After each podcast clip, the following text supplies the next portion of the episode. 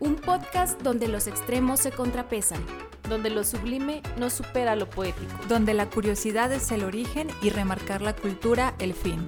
Esto, es Arrecholados.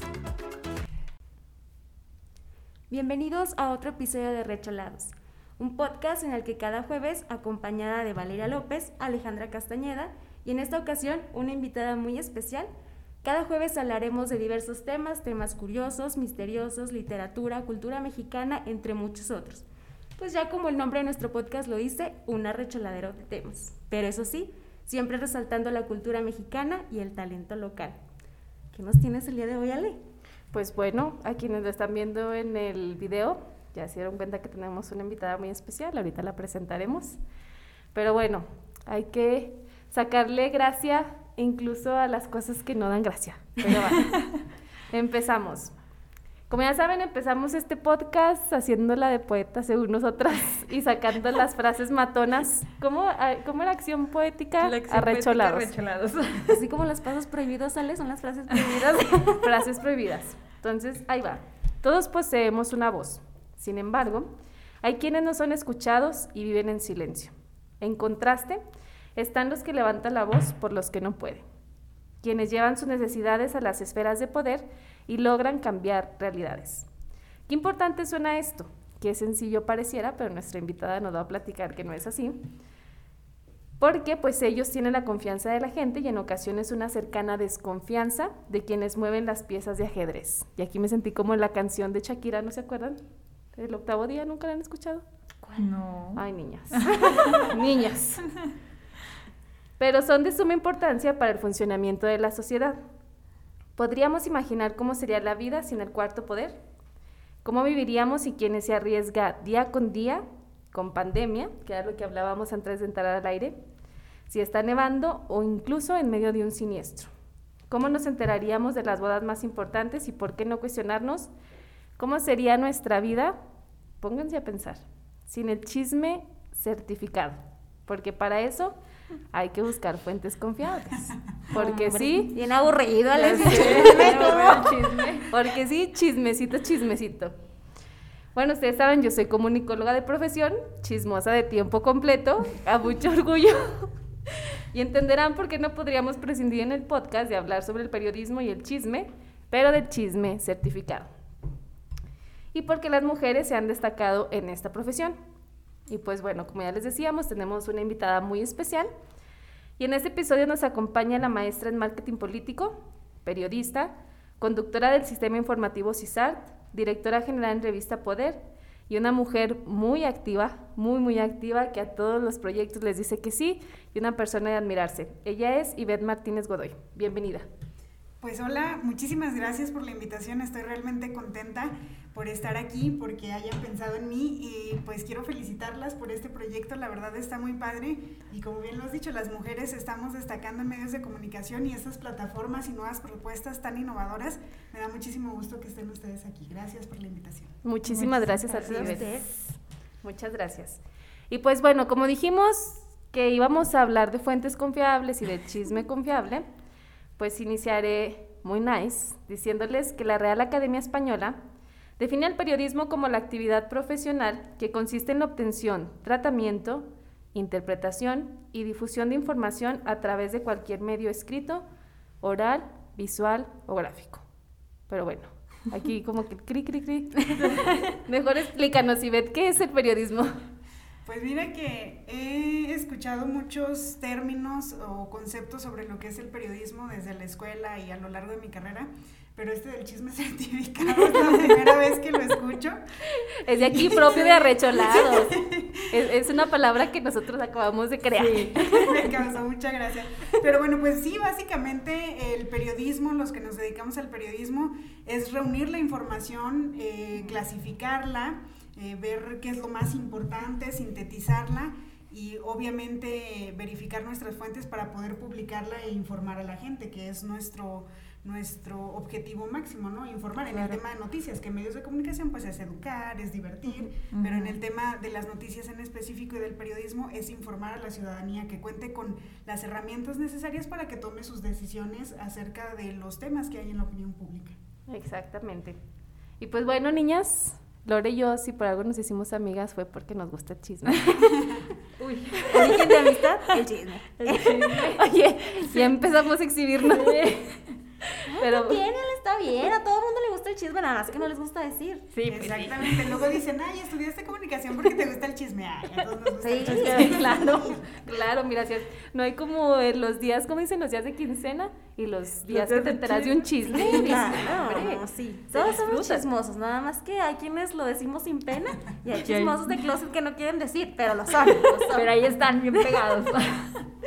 y pues bueno, la misma fuente dice que el chisme es noticia verdadera o falsa, o comentario con que generalmente se pretende indisponer o enfadar a una persona con o con otras, o se murmura de alguna. Y pues bueno, en palabras coloquiales pueden ser las fake news o los rumores que como dice el dicho, si el río suena es porque agua lleva, o sea, a veces el chisme sí es cierto, o sea, tampoco hay que descartarlo. Sin duda las mujeres como lo decíamos antes de empezar a grabar, tenemos una capacidad impresionante de hablar. Y dígame si no. díganme si miento. Siempre nos andan acusando que hablamos hasta por sí, los codos. Por los y aquí quiero hacer una trivia. ¿Cuántas, ¿Cuántas palabras creen que decimos las mujeres en el día? No vean, no vean. ¿Al día? Al día. Uy, no. Híjole. Unas. Ay, ¿qué serán? ¿Seis mil? No. ¿Más? Sí, más, son más. No manches, ¿unas ocho? ¿Ocho mil? No. No recuerdo, pero sí decimos muchas más que los hombres, eso sí. No, sí. bueno, este es un dato muy importante porque yo me la creía, pero ahora todo tiene sentido. Según la BBC, las mujeres somos capaces de pronunciar 20 mil palabras al día. ¿Y de dónde sacamos Ya sé. Con razón termino bien cansada. Ya sé. Oigan, por eso hay días que digo, ay, ¿por qué me duele el cachete? Debería quemar uno calorías, ¿verdad? Hablando, trae uno bien delgado.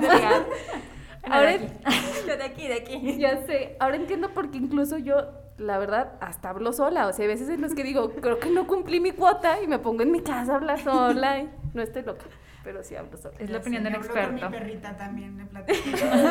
le encargo que se porte bien cuando voy a salir. no es que estemos locas, necesitamos desahogar 20 mil palabras al día. Y pues bueno, es por eso una de las razones por las que me gustaría compartir con ustedes quiénes han sido las mujeres mexicanas que son recordadas por sus aportaciones en la historia a través del periodismo. La primera es la benemérita y dulcísima madre de la patria, ya saben quién, Leona Vicario. Vicario, Ay, serán de las aplicadillas. Ah. claro, tampoco hay que comer bien. no por nada, siempre el día del estudiante, ahí el tener, tú te lo ganaste yo. Ay. Otro año más ganando. Cuélguenlo ahí. Les recomiendo el libro Leona de Celia del Palacio, uno de mis libros favoritos, habla de ella y está genial ese libro. Cuenta la historia de una forma muy distinta, no como lo vimos en la escuela, de pronto que algunos que no les gusta la historia se nos parecerá aburrido, ¿no? Órale, muy bien. Leona, Leona, de Celia del Palacio. Perfecto, muy bien. Próxima compra, próxima compra. Pues bueno, como en el guion pasado, que Lore vino aquí nos vino a pantallar con los nombres acá muy perrones, los voy a sorprender con el nombre completo de Leona, que es María de la Soledad Leona Camila Vicario Fernández de San Salvador. Pobre mujer. ¿Qué tal? Pobre mujer, no se usan tantos nombres. Ya, sé. Tenía uno más que López Velarde en competencias o como. Oye, su posición se medía por el número de nombres que tenían, ¿o qué no? Yo creo que las mamás cuando iban a tener hijos, no, ay, la vecina le puso seis, pues al mío le voy a poner siete. y así, consecutivamente. Ella es considerada la primera mujer periodista en el país. Fue parte del grupo Los Guadalupes, un club secreto de revolucionarios en el, que en el que su función era nada más y nada menos que informar a los insurgentes sobre los movimientos o planes de las tropas enemigas, teniendo tanta habilidad, no nada más por ser mujer, que era capaz de saber que se hablaba incluso en Madrid. Internacional. Internacional, o sea, sus, sus, fuentes no eran nomás de aquí con la vecina, o sea, ella se iba hasta Madrid. Tenía Nosotros que batallamos aquí para encontrar la declaración de los funcionarios. Imagínate ella, hasta Madrid sin moverse. Yo no sé cómo le hizo. Y en los tiempos de antes, De que hoy como antes, quiera pues tenemos internet, es más fácil, pero antes. Que ya como que en las redes uno se entera de todo. Sí. Pero ella, mis respetos.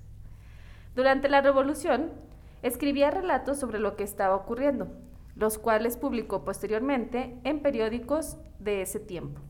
Por tal motivo se considera como la primera periodista. Todas sabemos que ella era esposa de Andrés Quintana Roo, lo que fue motivo de críticas para ella y como siempre lo ha sido como un estigma para las mujeres. Sí.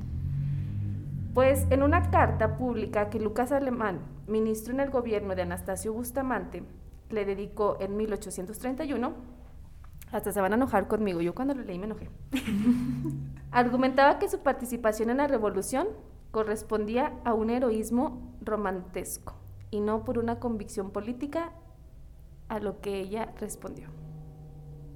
Apúntenle, niñas, apúntenle. Mis acciones y opiniones han sido siempre muy libres. Nadie ha influido absolutamente en ellas.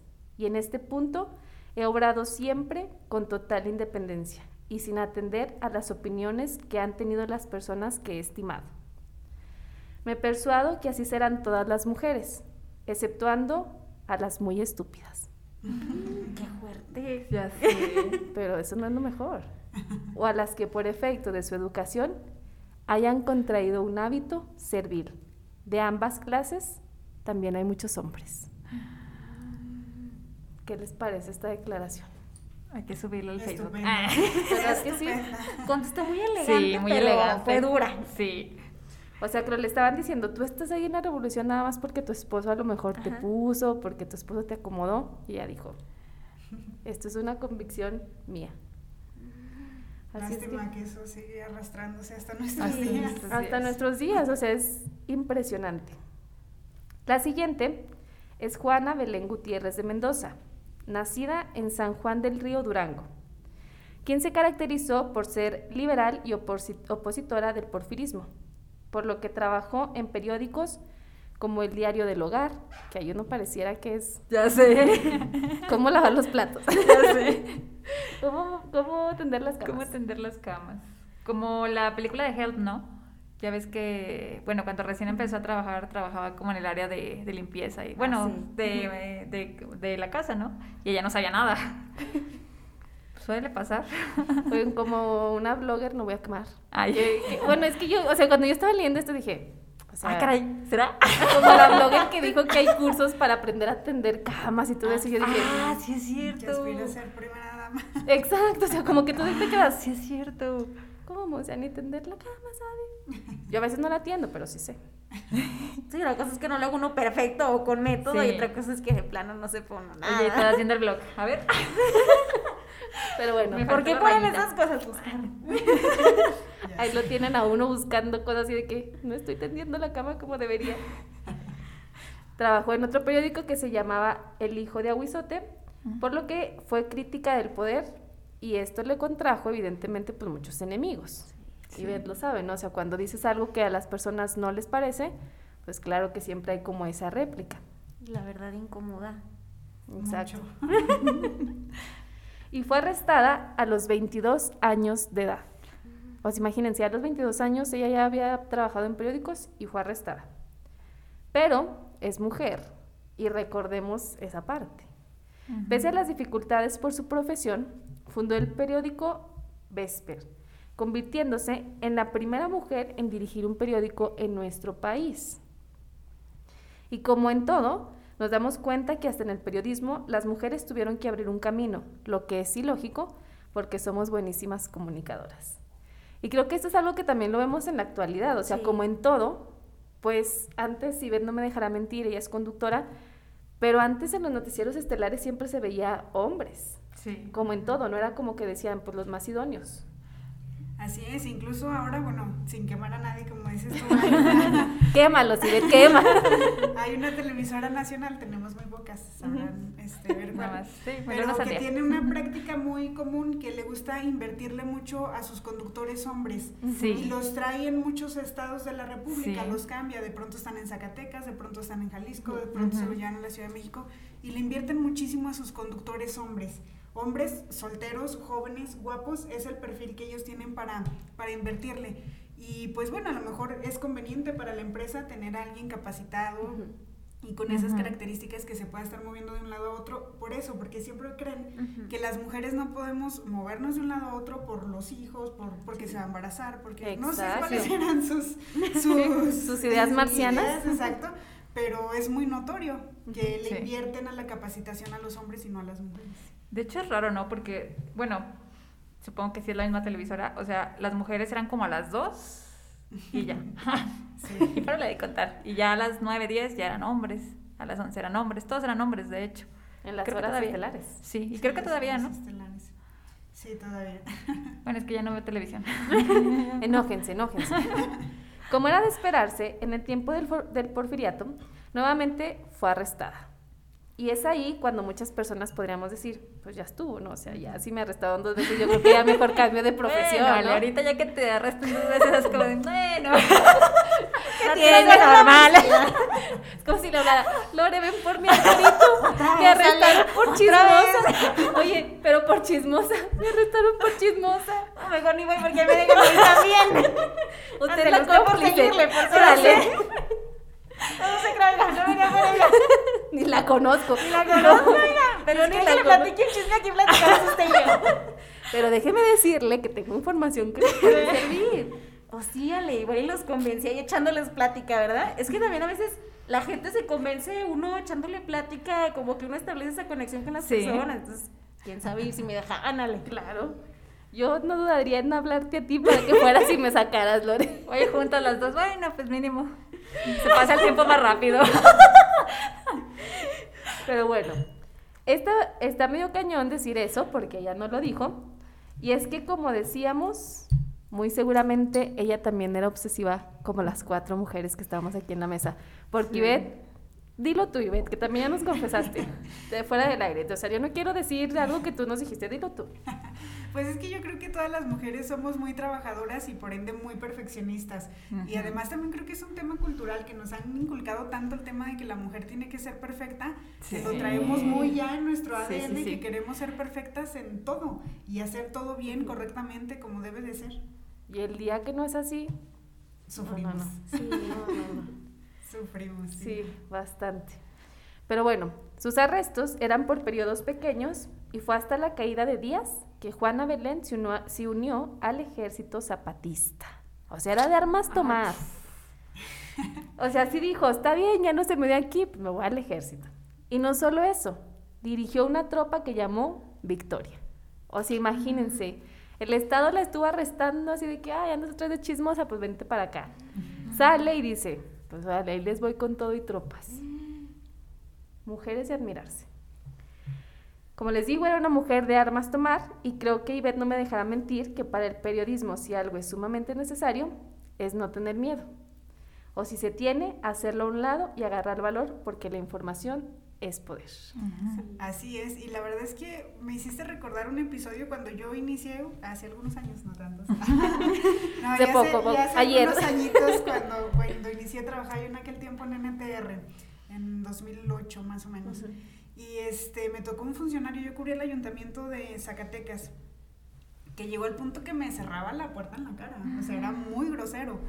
Y sí, sí te da miedo, pero tienes que llevar la entrevista y más este, este sentido periodístico que uno dice, no, es que esto se tiene que saber. y yo vengo a preguntar y vengo también por la versión oficial, porque ya tengo a lo mejor la otra información que no le gustó, evidentemente, pero le estoy dando la oportunidad de que lo diga.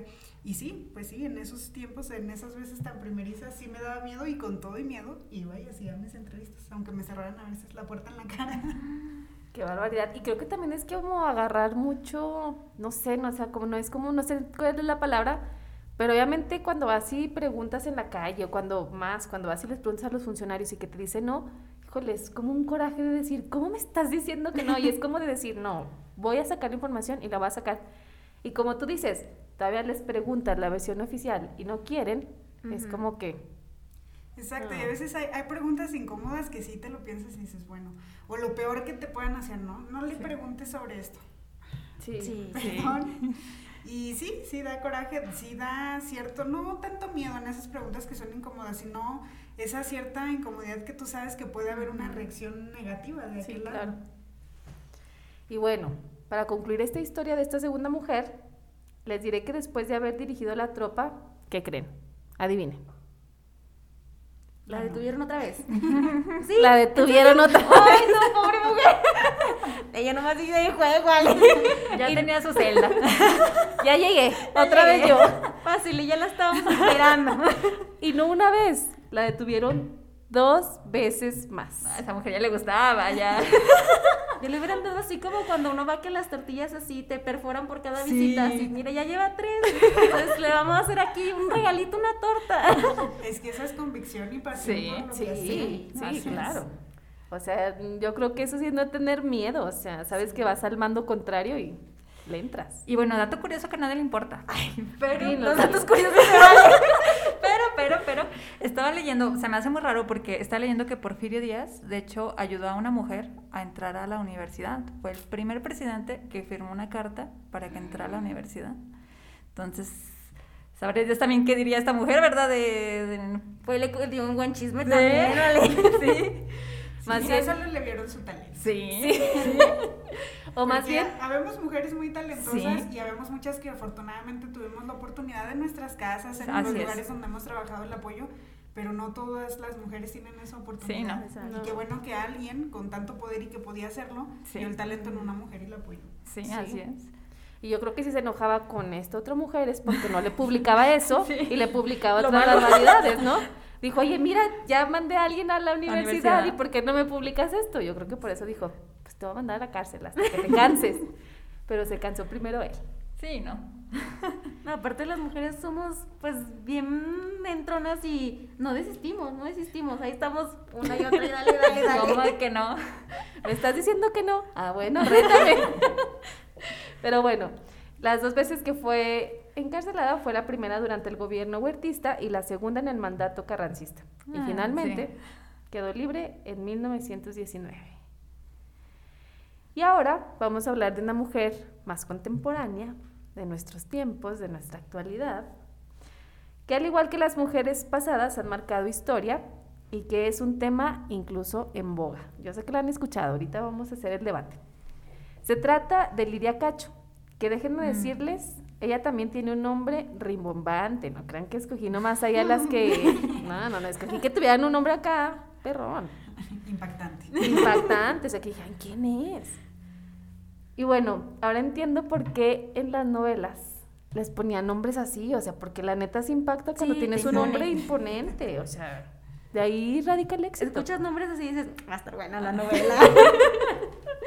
Y bueno, su nombre es Lidia María Cacho Ribeiro. Ah, sí. Sí está como Sí. acá imponentón, ¿no? Y pues bueno, como ustedes saben, ella es periodista, escritora, defensora de los derechos humanos y ha ganado premios internacionales importantísimos en materia de periodismo y derechos humanos. La verdad es que mis respetos para esta mujer porque se metió, no, no, no, o sea, con quien no debía y no le importó. La publicación de su libro, Los demonios del Edén, en el que exhibió una red de explotación infantil en Quintana Roo, en la que se veían involucra- involucrados empresarios y políticos. Y cuando estaba yo haciendo este guion, me acordaba de la serie de Netflix, la de Jeffrey Epst- Epstein. Ah, sí. Y dije, ay, no, o sea, qué barbaridad. Evidentemente, esta publicación, se han de estar imaginando, desató un monstruo. O Sí, sea, Ujú. sí. Sí. Así como que levantó la cobija y descobijó a todos los que estaban involucrados en eso. Pues se ganó una demanda por difamación, delito que en nuestro país es castigado con cárcel. Sí. Así que niñas, tengamos cuidado con compartir chismes que no sean reales y que no estén verificados. Por eso yo les decía, hay que apostarle al chisme verificado. Nada de que me dijo Lore, nada de que me dijo Vale, hay que ir a la fuente oficial y hay que preguntar bien. Después de decir un chisme, pues data no está verificado, ¿eh? Cualquier cosa. No me hago responsable No me de hago información. Yo no lo dije. ¿Cómo? Fue el cubrebocas. En este libro menciona a dos empresarios involucrados en este delito.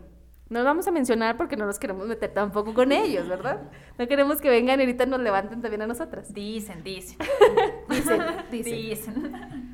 Uno de ellos dijo haber sido apoyado por nada más y nada menos que el gobernador de Puebla, Mario Marín, para que emitiera una orden de aprehensión en contra de Lidia Cacho. Y como lo vemos, así como le pasó a Juana Belén, a Lidia. Cacho también dijeron, ok, te vamos a callar, llevándote a la cárcel, dándote miedo, para que, pues de alguna manera digas, no, era difamación, no era cierto. Como bien nos decían la invitada en un principio, ¿no? creo que, bueno, lamentablemente, vemos con esto que la historia se repite una y otra y otra Sí. vez. Sí, Son diferentes años, a lo mejor diferentes circunstancias, pero es lo mismo. Sí, no ha cambiado nada. Yo compré el libro una vez que ella vino a Zacatecas justamente a presentar su libro y platicaba, a mí fue una de las presentaciones de libros que más me gustó. Platicaba justo cómo fue toda su investigación. Ella hace un tipo de periodismo, no me puedo acordar ahorita cómo se le llama ese periodismo, pero es un periodismo en el que incluso te disfrazas, o sea, te metes al person para sacar la información. Ella incluso llegó a disfrazarse de monja y a viajar y para descubrir toda esta Wow. red de, de tráfico, porque sí es, es un tráfico, sí. eh, que se hacía no nada más en México, sino incluso a nivel internacional. Yo en lo personal no creo que yo practicaría ese tipo de periodismo, del, del irte a disfrazar para sacar una información, pero en este caso y por, por la delicadeza de la información, pues creo que a ella le sirvió mucho. Hace poco alguien me decía, ay no, es que ella, ¿no? Ella ha vivido de eso toda la vida. Pues bueno, o sea, yo quisiera hacer una, una investigación Claro, como Claro, esa, claro. o sea, Sí. con, con todo lo que implica, todo lo que desveló, todo lo que Ujú, ujú. descubrió, porque qué coraje y qué impotencia, la verdad, que sigamos siendo uno de los países con mayores índices de, de ese tipo de violaciones a los niños. O sea, es que no puede ser posible que vivamos en un mundo tan enfermo Sí. en el que hay este tipo de redes de pornografía infantil y como lo decías de no lo vemos no solo en México, ¿no? En Estados Unidos, en el mundo, Sí. en el mundo, porque son redes mundiales. Y dices, qué coraje, yo creo que todas las que somos mujeres y todas las que tenemos sobrinos, hijos y, y todos los seres humanos que sean seres humanos, ¿cómo van a tocar a los niños? Sí, se ha Sí. vivido de eso, pero hizo una excelente investigación. Sí. Y bueno, es, es, es muy complicado, pero esa, esa es la tarea del periodismo. No importa que te lleven a la cárcel una y una- otra vez, tú lograste descubrir toda una red y lograste que Ujú. todo el mundo pusiera sus ojos en ese tema y lo reflexionara y viera que sí está pasando en nuestro país. Exactamente. Y la verdad es que te das cuenta y creo que la impotencia más grande, no sé, como dices tú, como mujeres y como seres humanos, es darte cuenta que los empresarios y los políticos están inmersos en eso. Y es cuando dices, ahora entiendo por qué a lo mejor no dejan a las mujeres gobernar, o sea, porque las mujeres yo creo que, no sé, es mi teoría, probablemente no dejaríamos que pasaran ese tipo de cosas, o sea, bueno, yo en lo muy particular, evidentemente no permitiría que esas cosas sucedieran, y cómo es posible que hombres entre ellos, y no digo que todos, no es generalizar, pero que se vean inmiscuidos en este tipo de situaciones. O sea, sí es como que, no sé, muy lamentable. Pero bueno, no hay que ponernos tristes. Y él sí. Si es que son temas que te dejan reflexionar. Sí, sí, totalmente. Y bueno, ella fue detenida en Cancún, pero eso no fue lo peor. Ella relató que durante el trayecto de Cancún a Puebla fue sometida a tortura por parte de los policías. Específicamente, recibió violencia psicológica durante todo el trayecto. O sea, imagínate ir con el miedo y que todavía te vayan diciendo así de que, porque publicaste eso y que decían que incluso la, la apuntaban con las pistolas. Sí. Híjole, no, yo creo que en ese momento, no, no sé, yo, yo no sé qué hubiera hecho, o sea, no sé, no me quiero ni imaginar una situación así. Y es que de pronto no, no alcanzamos a, a comprender la magnitud de las cosas y decimos, ay, pero ¿qué le pueden haber dicho? ¿Cómo violencia No, psicológica? sí. Bueno, pues ponte tú en la situación a ver qué tal te va. Sí. o sea, como que dices tortura, no inventes, o sea, te imaginas, la golpearon y que no sé qué, y luego lees violencia este, psicológica. Pero te dices, ah, no creo que haya sido pues tan difícil. Pero te pones a pensar, Sí. vas en una camioneta rodeada de, de agentes ministeriales y Que ni sabes quiénes son. armados, Exacto. que incluso ser estás el último día. Exactamente. En México, o sea, con eso. Creo que- desafortunadamente, o sea, Sí. desafortunadamente. Por ahí hubiéramos empezado, estás en México. O hasta Sí. pensando que, bueno, todavía lo que te va a pasar a ti, pero lo que pueden eh, contra tu familia o Sí. contra tus conocidos, tener todavía esa incertidumbre. Exactamente. Y pues bueno, fue hasta el año 2006 que Cacho fue exonerada de los cargos. El chisme está bueno, ¿no? Pero aquí no se acaba la historia. En 2019, el actual presidente de la República pidió que se emitieran órdenes de aprehensión para los dos empresarios y el exgobernador Mario Marín. Si esta mujer ya había hecho historia, pues déjenme decirles que con esa valentía que la caracteriza, y que claro, nos caracteriza a todas las mujeres, ay, bien empoderadas. En este mes, Marín, en este mes, Marín recibió una- un auto de formal prisión por el delito de, to- de tortura contra la periodista Lidia Cacho. O sea, después de cuántos años estamos hablando, Sí. y hasta el 2021. Siendo la primera vez, y eso lo escuché en la radio, porque para hacer este guion dije, tengo que llevar el chisme verificado, no quiero que venga la policía y me lleve. Tenía fuentes confiables y pues bueno, dijeron que es la primera vez que un funcionario pasa por un proceso por el delito de tortura. ¿Cómo la ven? Y un exgobernador. Pues ojalá que la justicia siga siendo lo cotidiano en el país y no la excepción. Sí, la nota de, oh, qué raro, ¿no? Es la primera Sí, vez. Exacto. Porque, pues, abusos hay muchos, abusos hay muchos y no por nada México, otra vez, seguimos siendo de los países con más muertes de periodistas, con más agresiones de periodistas, incluso hemos visto casos aquí en el Estado. Entonces es, es complicadísimo que no puedas ni siquiera hacer tu trabajo. Exacto. Y creo que también es como muy curioso el saber que las mujeres tenemos como esta habilidad, porque realmente creo que, digo, pues hablo como mujer y defiendo al género porque pues, soy mujer, pero realmente tenemos como muchas capacidades y creo que una de ellas es contar historias, o sea, cuando uno llega y, vale, me pasó esto y mira, déjame te platico y así literalmente quiero que se imagine todo como yo se lo estoy platicando, ¿no? Entonces, el ver que las mujeres que tenemos esta capacidad y que nos apasiona, porque hay mujeres que a lo mejor dicen, "Ah, a mí no me gusta hablar, pero que nos apasiona hablar y que la- el problema es callarnos, pues qué chido que incursionemos en este tipo de profesiones, ¿no? Y que a final de cuentas se nos dé esa oportunidad, como decía Ivette, pues de estar ahí. Aunque yo sé que como todo hay cosas muy buenas y hay cosas muy malas. Así es que bueno, aquí ahorita Ivette nos platicará, ya nos platicaste desde cómo iniciaste, pero platícanos cuáles han sido también las dificultades que se tienen al estar en este medio y por qué no, también ahorita de trabajar durante la pandemia. Pues fíjate que sí, en realidad creo que sí ha sido todo un reto ahorita la pandemia, pero no el periodismo y sobre todo las mujeres que, que trabajamos en el periodismo, enfrentamos muchos retos. Tú sabes, Ale, que el periodismo es 24/7, o sea, Sí. si la bufa se cae, siempre pongo ese ejemplo y está ridículo. Oye, Pero cuando se volteó el trenecito en la bufa, ¿no te acuerdas? Que se estaba volteando mucho el tren acá Ah. por, ¿cómo se llama esa calle? Por la avenida San Marcos, por acá. Y que de repente ¿Encantada? también, Las carnitas. por Ah, las sí. carnitas, Ah, sí, sí. y que también en la bufa se volteó el trenecito, pero de, de los turistas. Y que se, se volteó el trenecito en la bufa. Y O sea, hasta eso es noticia. O sea, aunque uno diga, Sí. aunque digas, es una tontería, es noticia. Es noticia, claro. Y, y te digo, bueno, como sabemos, esto es así. Yo cuando inicié, o sea, era no tienes un horario, vaya, no Ujú. tienes no tienes un horario fijo. No. Hay días en los que tienes jornadas muy muy pesadas. Una cobertura electoral, por ejemplo, es Uh, todo sí. el día hasta que termina este lo del conteo rápido y, y lo más acercado. Y desde ahí, fíjate, porque sales tú del trabajo a las 11 de la noche, 12 de la noche, y el trayecto de irte sola a tu casa, o sea, es- es- es. esas son cositas que a lo mejor dices, ay, no, es que sí, es Sí, cierto, sí. porque somos mujeres que trabajamos y que salimos a la calle. Yo cuando estaba en el noticiero matutino en Ujú. CISART, entraba a las 5 de la mañana al canal. Entonces yo tenía que levantarme a las 4, 4 y media. este, bueno, afortunadamente me, me arreglaban en el canal, pero bueno, para prepararte, ¿no? Lavarte los dientes, Ujú. esto, lo otro. Sí. Y yo en ese tiempo tuve que invertir en un portón eléctrico para mi casa y también me batallé para juntar el dinero, pero dije, es que prefiero hacerlo a tener que salir, Sí, claro. Sí, claro. caminando, abrir Ajá, una reja o algo. O sea, era, era para mí pensar en mi seguridad. Eso yo Claro. creo que eso es un, gran tema. El tema de la seguridad de las mujeres que trabajamos en horarios, es- o más bien que no tenemos un horario, ¿no? Ujú.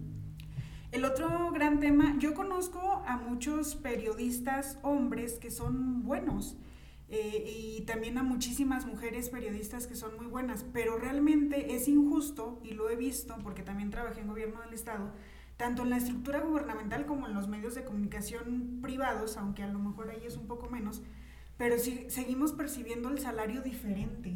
Aunque nosotros hagamos lo mismo o más, ganamos menos. Y eso yo, yo realmente no lo puedo comprender como en las estructuras gubernamentales, por ejemplo si se supone que tienes una categoría o, te contratan para tal puesto, pues deberías tener un sueldo como fijo, ¿no? De la categoría, no un sueldo para hombres y un sueldo para mujeres. Y eso es algo que no se ha, no se ha pues visto a través de las leyes para que sea realmente justo y equitativo. O sea, y, si haces más, pues entonces que ganes más, no importa que seas mujer. Entonces son temas de seguridad, son temas económicos, son temas, eh, me ha tocado, por ejemplo, también de sufrir el machismo en, en, el, en el periodismo. No voy a quemar a nadie. Quémalo, si ves, quémalo. no te creas. Bueno, tengo uno de mis mejores amigos, creo que es el, uno de los reporteros que más admiro aquí en Zacatecas, es Alonso Chávez, y seguido íbamos a, a reportear juntos. Y en más de una ocasión me tocó que íbamos a entrevistar a algunos personajes a los que no voy a quemar. este, y yo hacía mi pregunta, ¿no? Como, oiga, pues no sé, el presupuesto, lo que sea sí, Alonso, no sé qué. Y le contestaban a él, o sea, ni siquiera me volteaban a ver a mí para contestarme mi pregunta.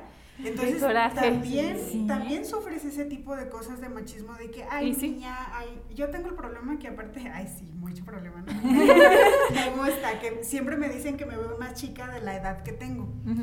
Pero eso es un problema en cierto modo de, ay, niña. Y luego los entrevistados te quieren tratar de niña o así. y también no falta el entrevistado que se pasa de lanza contigo, o sea, que te echan miraditas que no son correctas o, que te luego te quieren andar invitando a cenar o a desayunar, ay sí, para hablar de temas de, ¿de qué vamos a hablar? O sea, uno siente, ustedes lo saben, mujeres uno sabemos cuando la verdad es, eh, buscan otro tipo de cosas. Entonces, desde acoso, dinero, inseguridad, son un montón de cosas que, que la verdad es que las mujeres sí batallamos, sí batallamos con eso. E, eso que les platico para mí era brutal, o sea, yo no podía entender cómo si yo estaba haciendo la pregunta, a lo mejor no era la mejor pregunta, ¿no? Pero yo hice la pregunta y ni siquiera me voltearon a ver, ni siquiera me hablaran por mi nombre, era así como, sí, Alonso, no, Alonso, y Alonso se enojaba conmigo. Pero, pero se siguen viviendo ese tipo de cosas, lo que ya les platiqué de funcionarios que no les gusta y y te azotan la puerta en la cara. O sea, en NTR sí, sí hacíamos un periodismo muy crítico en aquel tiempo y todo el mundo nos odiaba. O sea, todo el mundo nos odiaba. Eran el enemigo público. Sí, me tocaron jalonazos, o sea, me, toca, me tocó de todo. Una vez en Tlaltenango, cuando fue la inundación, estuve yo allá cubriendo y. bueno. es que no quiero quemar a nadie, pero bueno. Alguien estaba en ese tiempo en protección civil, basta con que se vayan a 2008 y en un periódico buscando, buscando. una porque hicieron una caricatura. Pero yo me le acerco a Claudia Corichi a entrevistarle pues ya nomás de entrada que era NTR ya ni te querían dar la entrevista. Y muy groseras me sacaron me sacaron así del lugar y yo así como que y todo ese tipo de cosas digo con las que tienes que batallar eso que sabes gente que no te quiere pues tienes que ir a entrevistarlo y pues ni modo. Y cosas así que han pasado mucho, ¿no? O sea, el tema también de los acosos a veces luego entre tus compañeros de trabajo. He tenido la oportunidad y gracias a, mucha gente que ha creído en mi trabajo de tener alguna jefatura. A los hombres no les gusta que les mande una mujer. Y menos una mujer joven. A mí me tocó en la coordinación de comunicación social, me dejaron encargada la jefatura de, de, información más o menos un año cubriendo a mi jefa que, que tenía problemas de salud. Y había unas personas ahí en monitoreo, un hombre ya grande encargado, que se negaba simple y sencillamente a, a mandarme el monitoreo. ¿Por qué? ¿Por qué? Si yo era una mocosa, yo no le iba dar órdenes y yo así como, Oye, sí, pero no, lo necesito para mandárselo a mi jefe y explicarle las cosas, ¿cómo le hago? Casi, casi hazlo tú, ¿no? Te decían. Y tuve que, sí, me decían, no es pan, no es pan para andárselo dando a cualquiera. Yo, ¡oh! y entonces tuve que hablar con mi jefe y decirle, oiga, pues es que dígales que, que me hagan caso, por favor. O sea, son cosas que tenemos que hacer. Y sí, o sea, desafortunadamente seguimos viviendo ese tipo de cosas, de, de machismo, de que porque una mujer me va a mandar y porque una mujer esto o aquello y así. Historias muchas, pero creo que son en general las dificultades que me han tocado. Yo creo que se necesita de muchísima inteligencia emocional para recibir tanto no y decir, ¿cómo no? Pero también te forma como un carácter, Sí, o sea, me forja. imagino que, que te va forjando así como decir, pues bueno, si tienes una, es una profesión con muchísimas dificultades, pero también pónganse a pensar, o sea, el periodismo, hay periodismo muy serio, pero todo es periodismo, o sea, hay Sí. gente que incluso se va a seguir a los artistas a no sé dónde para traerte el chisme de cuándo se va a casar y todo. Y eso es- también es cultura Claro, general, o sea, también son cosas que no le importa. Lori y yo no nos agarramos en la oficina platicando todos los chismes de TikTok, pero es parte de, es parte de, o sea, de la cotidianidad. La Así verdad es. es que si te pones a pensar, ¿cómo sería la vida neta sin los chismes verificados? Sin las noticias, si es como que...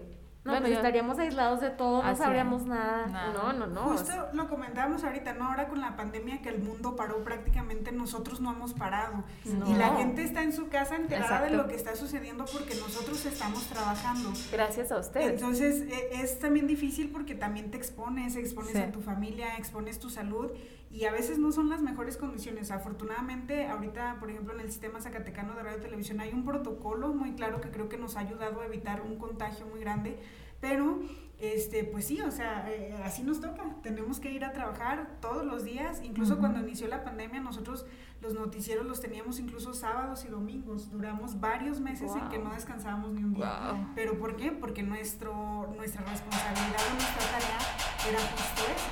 Y sí, la verdad es que yo les decía a los compañeros que mis respetos por no detenerse, o sea, realmente Ajá. era como todos los otros sectores que de verdad no se detenían para absolutamente nada. Y creo que sí es una labor de reconocerse y una labor que es fundamental para la sociedad, para el bien funcionamiento de la sociedad.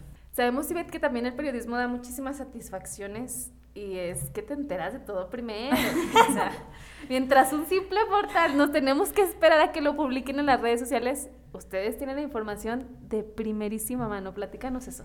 De hecho, hay una de las definiciones de- del periodismo que es mi favorita, si no me equivoco, es de Miguel Ángel Bastenier, que dice que, que los periodistas estamos en primera fila de la historia. Sí. Y eso es algo muy bonito porque en efecto ah, me ha tocado estar en muchos, muchos eventos que dices, híjole, desde trágicos que dices, Dios mío, como la inundación que Sí. les decía en Tlaltenango fue la primera vez que yo vi una persona muerta y era un niño ahogado. O sea, Ay, no. yo duré sin dormir. No Sí, les no, platico no, no, cuánto no. le hablaba a mi mamá llorando porque luego tenía pesadillas, pero pero estuve ahí, fue, fue algo histórico en nuestro estado, yo estuve ahí, yo lo cubrí y, hicimos una amplia cobertura. De hecho, creo que, que una de, mm, la última nota que hice sobre la inundación, hasta hace poco tiempo, no sé ahora, tenía el récord de visitas en, en la página de NTR, en ese tiempo estaba yo en NTR. Este, pero me ha tocado cubrir muchas otras cosas eh, cuando vino el Dalai Lama a Zacatecas. o sea, Ay, qué padre. me ha- padre, y de tenerlos sí. cerquita en una conferencia en la que obviamente Sí. pues hay muy poca gente, está restringido el acceso. Me tocaron los Reyes de España. Ay, con eso. No, no, yo soy fan de la reina Leticia. De los, Sí. Siempre Lore le estoy diciendo, ¿ya viste cómo se vistió la reina No, es que Leticia? A mí me Ay, pasó no. Algo pero terrible, terrible cuando los recibimos en el aeropuerto porque hay un, un código o protocolo que nadie puede vestir el color de la reina. Así es. Ujú. Claro que yo no lo sabía y a mí nadie me informó cuál era el color que iba a traer la reina. No, pues sí, no, pues no. Y entonces yo me di a la tarea de buscar un ves- vestidazo y todo, ya saben. ¿De noche? Porque claro. Y llegué de blanco y la reina andaba de No. Y entonces fue así como que, ok, vete a esconder por allá. Pero bueno, al final de cuentas estás ahí y eso, atestiguar los, los momentos históricos es, es muy bonito, es muy padre. Eh, el también poder contribuir a la Sí. sociedad con alguna Sí. investigación que tú hagas Sí. y que tenga un impacto real. Nos sucede mucho ahorita este, que luego nos llegan historias, sobre todo ahorita en COVID, ¿no? De que no tengo para los medicamentos, esto, lo otro. Y saber que cuando tú pones ese, ese tema en el Ujú. medio de comunicación en el que trabajas y llega un montón de gente y luego esa gente ayuda a esa persona Ujú. que lo necesita, Sí. también es algo muy satisfactorio. Sí. Cuando yo trabajé en periódico, eh, es muy bonito ver tu nombre ahí, o sea, en la Sí. primera Sí, plana y claro. tu nombre, y Beth Martínez, y ay, sí, es la, es la nota más importante, ¿no? La que vende el periódico, amanecer con eso. Y ahora que trabajo en televisión, la verdad es que luego también hay, hay muchas satisfacciones muy bonitas por eso, porque, porque ayudamos a la gente también en, en muchos aspectos. Y me ha tocado desde que me invitan el des- me encontraron a alguien y me invitan el desayuno o, o me dicen, hay un señor, me encontré una vez un señor que fue a buscarme expresamente para regalarme una cadenita de plata porque él veía que me gustaba mucho la plata. Y yo, muchas gracias. Pero te juro que el señor, o sea, ya era un señor grande, yo no sé si hasta ahorró para, para regal- hacerme ese regalo. Ay, Pero es cuando ves el cariño de la gente, Sí, que valoran claro. tu trabajo y que sentir eso, que valoran tu trabajo, que les gusta tu, tu trabajo es muy bonito. Es muy bonito, es mucha, mucha satisfacción y en televisión pues yo creo que eso es como lo que más te da, ¿no? Que la gente te puede ubicar porque a veces cuando trabajas en un periódico o en la radio la gente no te, No te ubica, mucho. no. Pero yo creo que sí, eso, el estar en, en los eventos históricos en la primera fila, el poder contar historias y ayudar a la gente, el poder descubrir cosas turbias, eh, Sí. corruptas, que se deben de saber y que los ciudadanos debemos y tenemos el derecho de saber, y que la gente reconozca tu trabajo, creo que yo siempre lo he dicho, amo mi trabajo, amo mi profesión, no me equivoqué, no escogería otra cosa, aunque haya batallas de horarios, de claro, sueldos, de lo que sea, amo mi trabajo y lo disfruto mucho. Ay, qué, qué bonita padre, historia, sí. sí. Y la verdad es que como yo les decía, incluso antes de, de que les platicaba aquí a las chicas a quien, a quien íbamos a invitar, o sea, realmente creo que también es, como decíamos, o sea, un periodista debe tener inteligencia emocional, que bueno, a veces es bien difícil, o sea, Sí, no. pero como dices tú, te enteras de, de gente, como dices, que falleció y te toca verlo y es, Ujú. pues sí, es como un shock. Yo recuerdo mucho porque también estuve un tiempo en medios de mi compañera Melina y es como, tú, tú la conociste, que quedé, fue de un, yo creo que sí lo supieron, de una niña que estaba desaparecida y posteriormente la encontraron ya este, muerta y con signos de violencia y, y situaciones que, que te quebran, ¿no? Sí. Y recuerdo mucho que esa vez Melina había entrevistado a los papás y en eso, estando ahí ellos los papás en el canal, reciben una, una llamada y llega Melina, así termina de entrevistarlos, llega Melina a su escritorio y dice así de que, ay no, la fiscalía dicen que la encontraron ya muerta. Y los papás estaban aquí haciendo la nota pidiendo que si alguien tenía a su hija, pues se la entregara, ¿no? Ay, no, entonces hagan de cuenta que se te hace, es Sí, como un balde de agua, de agua fría y todos nos quedamos así. Y me dice Melina, ay no, un break. O sea, realmente todos necesitamos como que parar cinco minutos así es. Porque sí fue un shock como que muy grande. O sea, dices, realmente estás informando la vida real así de cruda. Y, y a veces pensaríamos que de ver tantas noticias, que también ese podría ser el otro con- la otra contraparte, te haces tan frío que luego ves una noticia y dices, es lo que pasa todos los días, ¿no? Ujú. Y no deberíamos de acostumbrarnos Exacto, a sí. eso, o sea, porque la realidad es que la vida es, claro, es difícil, pero también tiene cosas muy buenas y no nos deberíamos de acostumbrar a decir, no, pues así es lo que siempre pasa aquí. Ujú. Creo que también es como, como esa parte, ¿no? O sea, de, de cuando se dan a conocer las cosas con un objetivo de cambiar lo que estamos viviendo. Sí, es que desafortunadamente luego, sobre todo el tema de muertes o de violencia Sí, en no. México o en el estado, que es impresionante los niveles de violencia que vivimos, que ya nos acostumbramos y lo vemos como Sí, cifras, dos normal. muertos, tres muertos, diez muertos. Pero pues sí, cada uno de esos muertos tiene una historia así, tenían a sus papás, a su familia. Claro. O sea, es, es terrible, es cierto, a veces nos, nos acostumbramos mucho a lo que no deberíamos. No. Por eso, como bien dicen, hay que ver noticias, pero con mucho criterio, ¿no? Sí. Creo que sí hay que verlo con criterio y, y también, ¿por qué no? Este, filtrar las noticias que uno ve, o sea, irse Sí. a canales como donde tú trabajas, que son canales verificados, que son personas comprometidas con su trabajo, y no irnos con las fake news, que luego hay uno, híjole, yo sí he pasado osos por andar compartiendo noticias falsas que después dicen, no inventes, dale. Yo por eso le quité los comentarios. Mejor, para que no me expongan. Expo, vale, platícanos, platícanos una de tus anécdotas. Nos, platica, nos, nos encanta que nos platiques. Es que se los juro, o sea, bueno, no sé qué publiqué ahora del COVID, de los bisones o no sé qué animalitos tenían el COVID, ¿no? Y se me olvidó, de hecho, se me olvidó quitarle los comentarios. Y empezaron, ¿sabes que Yo vi una nota con no sé qué, con no sé qué, y luego otro, y luego otro. Dije, ay, no, qué oso. Quitar, ya quité todos mis comentarios, ya, por favor. No, pero sí, sí es cierto, qué oso, la neta, pues, Vale, sí, pido estar bien. disculpa a nombre Sí. de todo el mundo. Y de los que animalitos. que tenían COVID, que no es cierto. Discúlpenme, animalitos. Es que saben que la información es poder. Sí. creo que los ciudadanos y todos debemos estar bien conscientes de ellos Sí. y debemos buscar informarnos, estar Sí, enterados. Mucho de lo que pasa en nuestro país ahora que hay, que la corrupción y que cierto partido y que no sé qué, no, o sea, es que, digo, sí, Ah. sí lo hay, Sí. pero realmente si los ciudadanos estuviéramos más enterados, más involucrados y tuviéramos Sí. más participación, no habría oportunidad para que aquello claro, sucediera. sí. Entonces necesitamos, es nuestro deber como Ujú. ciudadanos estar informados de lo que está sucediendo. Y sí, Sí. desafortunadamente ahorita las redes sociales es tal la saturación de información y gente que aprovecha para para pues sí para manipular y para poner información falsa es difícil pero eso yo creo que el filtro básico es eso irte a los medios de comunicación que tú sabes que, que son profesionales que tienen todo un equipo de trabajo porque Ujú. no soy solamente yo como reportero Ujú. Exactamente. Es o una sea, la información es una Sí. cadenita en la que el reportero va, atestigua, llega, redacta, hay un corrector de estilo que ve que no haya faltas de ortografía, que no se haya equivocado, hay un jefe de información que revisa que en efecto la información esté corroborada, esté en el sentido que debe de ser, y hay toda una serie de filtros antes de que ustedes lo vean en la pantalla. Entonces, el trabajo de tanta gente, pues vale. Sí, claro. tenemos que, que respaldarlo y obviamente pues si no seguir los canales de algo.com y ya, Ya nos sé. creemos todo lo que dicen, ¿no? Wikipedia, TikTok.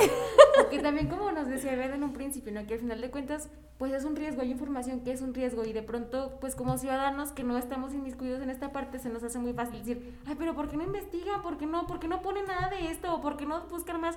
Pues sí, pero si supiéramos también el riesgo que conlleva Todo y todo el trabajo, sí, pues no se nos haría tan fácil tiempo. decir, ¿y por qué no está o por qué no lo hace? Sobre todo en los temas de seguridad. Yo me lo he topado porque la gente también te, te pregunta en la calle y te dice, oiga, es que por qué. A mí me reclamaban un día que porque no habíamos avisado de que se había fugado gente del cerezo. Y yo, pues no, es que yo que sepa no ha sucedido. Y sí, a los dos días dieron la información las autoridades, pero si las autoridades no nos han dicho, pues también Sí, nosotros no. no, Sí, no no, sabemos. no se pueden aventurar a decir. Exacto, y sobre todo en temas de seguridad. Ya lo vimos Sí, en. Jerez, ¿no? Desafortunadamente, el último fotorreportero que murió en el estado, que Ah, mataron en el estado, él llegó, tomó una fotografía y, oh error, terminó con su vida, ¿no? Entonces dices, eso es muy peligroso, de que él haciendo simplemente su trabajo. Ujú. Y entonces, sobre todo en esos temas que la gente sí dice, es que ¿por qué no informan? ¿Por qué no nos dicen la verdad? Pues sí, pero eh, recuerden que eso nos puede significar la vida y, otra, claro, y sí. otra cosa, tenemos que verificarlo. Si la autoridad sí. no nos confirma lo que sucedió, pues sería un chisme entonces. que Y no verificado. Exacto. Y o no sea, verificado. Por eso cuando sean chismes, póngale, dicen. Dicen. Dicen por ahí.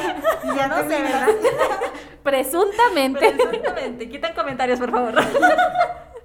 No, y es que también yo me acuerdo mucho del Facebook que crearon la página del de forma. Ah, O sea, que era una risa, pero porque la gente se la creía. O sea, es, es ahí donde dices, de verdad nos vamos con lo primerito Sí. que vemos y ni siquiera leemos la nota completa ni leemos que dice, es pura diversión. O sea. ¿cuántos no caímos Sí. en cosas bien tontas ahí del de forma? O sea, Pues es cuando- simplemente, hay, bueno, hay como páginas que te ponen, ¿no? Como lo más rimbombante y luego entras y nada. Ah, qué caray. Estoy bien chismosa viendo nada más. Y son, por lo regular son cosas de, de actrices y de actores, ¿verdad? Entonces, O que cada ratito matan a cada gente que Sí. se murió, no sé qué actriz y no sé qué actor, y ya todo el mundo, ay, no, ¿por qué? Todo México Pobrecito. llorando y el rato no, cierto, ahí anda. Y el otro más oye, tranquilo que... sí, oye, dijo, ¿Cómo "Ma- que me mucha morí?" luz, mucha luz. Y sí, de verdad, creo que ya, ya, nos, ya nos dio la lección de estas mujeres de no irnos ahí nomás todavía creyéndonos todo, porque la verdad es que hay que tener cuidado, después por chismosa nos pueden llevar hasta la cárcel y no queremos eso.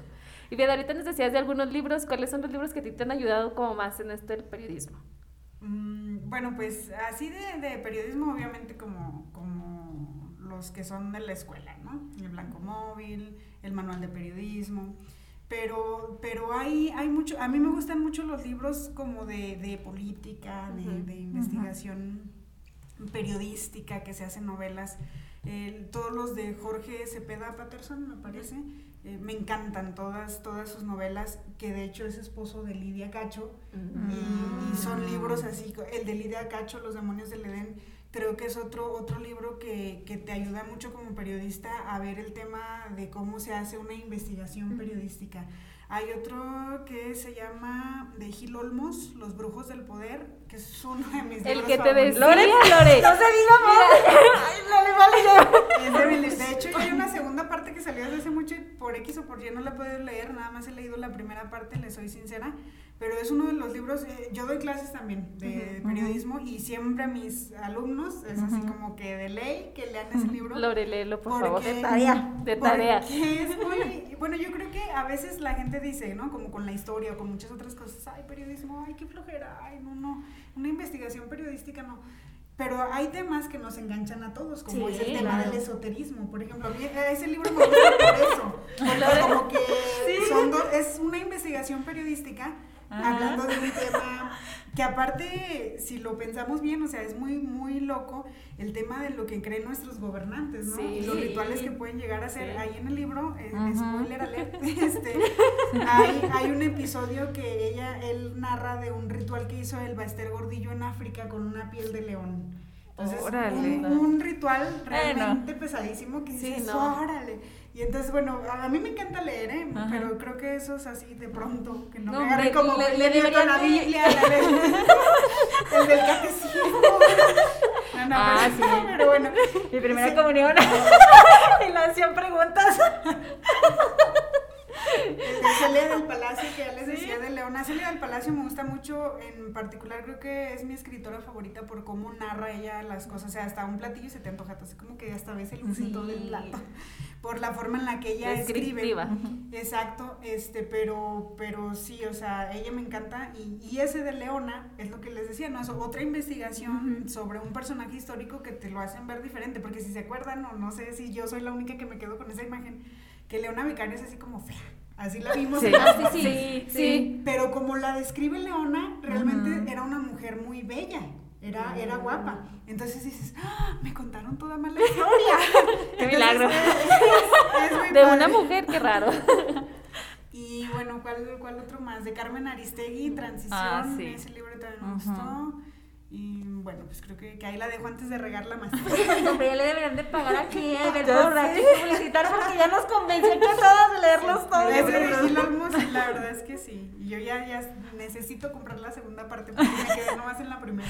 No, ese de Brujos del Poder, cuando, la, cuando vi el documental, porque no he leído el libro, vi el documental y yo, Lore, Lore, necesitas comprar este libro, porque realmente es increíble, o sea, con, Sí. con el afán de llegar a, es- a esferas de poder, lo que la gente es capaz de hacer, o sea, de verdad es... Y es que aparte es por cultura, ¿no? Como Sí, que es parte de mucho- nuestra idiosincrasia. Sí. Sí, Tengo es una parte. amiga que, que se dedica a eso. Ella. Ajá, es- nosotros es también. Aquí también, tenemos, aquí también tenemos una amiga, Ivette. Aquí también. círculo aquí en todas las Entonces, Aquí me- también. me podrás confirmar porque me dice, es que dice, no te imaginas lo que la gente es capaz de hacer y pagar. Sí. por lograr algo que quiera a través de un ritual. Y entonces dices, bueno, a lo mejor eso se queda aquí entre el populacho que somos nosotros. No. Pero no, cuando ya ves que llegan las esferas más altas del poder en México, dices, órale. Por eso me gusta ese libro, me, me encanta. No, y es No, que se aparte, diga más. como dicen, o sea, uno piensa, pues los políticos son inteligentes, o sea, Sí. se van por lo racional, por así, ¿no? Pero son como ves. nosotros, o sea, que, que nos, o sea, que creemos en, evidentemente, en las energías, que todo tiene como un sentido. Y nos damos cuenta que todos somos bien iguales. o sea, Sí, estemos donde claro. estemos, todos somos bien iguales. Lore Ah, no ¿saben domina el mundo. me gustó? Ahorita me acordé. Porque no quiere. quiere. El libro de los hornos de Hitler, ese también Ay, se lo recomiendo. sí, está buenísimo. Sí. Sí, es buenísimo. El mero mole de vale. Sí. Gustos muy diversos. Pero, pero qué padre, hay que recomendarnos libros. Ya vamos a hacer sé. de lectura aquí con Iván. Sí. Club de lectura próximamente. Pero sí, realmente creo que es muy, muy interesante todo lo que nos platicas y, híjole, la verdad es que ni quisiéramos terminar de platicar porque es muy, muy interesante. Y creo que, bueno, yo me quedaría con esa parte de, como bien lo decía Ivette, la sociedad tenemos una responsabilidad muy grande de no hacer al lado la gran labor que hacen los periodistas, porque Sí. es una labor de verdad loable y que se arriesgan a todo, de verdad a Ujú. todo, y hay quienes dicen, ok, pues hoy tenía algo, pero tengo este trabajo y son comprometidos a mano poder. Entonces yo creo que sí se debe de valorar sí se debe valorar. Creo que mucha gente lo primero que hace cuando se levanta a leer los periódicos, Sí. pero creo que es un hábito que deberemos, debemos de hacer, pero también pues de filtrar esa información e irnos con fuentes confiables. Y acuérdense, me quedo con el chisme verificado, no andan hablando nomás por hablar. No, ya va a ser el, el pie de todo lo que pongamos. Sí, Chisme no no verificado, que no me vayan a decir nada. Y si no es, dicen, acuérdense, dicen. Más vale deslindarse a tiempo. Sí, no, no, no. No, si luego para que como vale nos digan que para qué ponemos No, eso. ya sé, que se arme ahí la campaña. No, está cañón. nah. Ay, ¿Sabes no. qué, Ale? Yo creo que aquí estamos armando el club de los obsesivos y el club de lectura, ¿verdad? Que ya- Sin duda creo que el de los obsesivos sí, porque es una pregunta. Al eso sí. Es para una todos. pregunta que les hemos Sí. hecho a todos los, Los invitados, invitados, sí. y todos nos han contestado Lo mismo. que sí. Ahora cada vez que venga un invitado, si gusta registrarse en el club, por favor de dejar sus datos. Es que aparte esta sociedad así nos tiene. así nos Sí, tiene. no. Sí, Porque sí, se sí. te olvida algo y no sé cuánta tragedia Ay, sucede. sí, sí, no. Creo que si alguien que nos está escuchando es obsesivo o nos están viendo, Regístrese. regístrese, por favor. Suscríbase. No hay culpa, El tema del próximo capítulo. Oye, sí, sí, tenemos que traer un Sí. obsesivo. Bien, inmediato nos dice no, un nuevo capítulo. Ay, me anda con todo. Con todo, con todo. Y bueno, este fue nuestro séptimo capítulo. No se les olvide suscribirse. octavo, ya el octavo, ya andamos con el octavo. Ese va No fui yo, fue el cubrebocas. Ese va para, ese va para bloopers. Sí, es cierto. Vale, vale, ¿y es que La estamos pandemia, hablando? ya no sabe uno en qué La anda, vale. pandemia. Bueno, ahí va. Una, dos. Ah, para que sepas dónde cortar.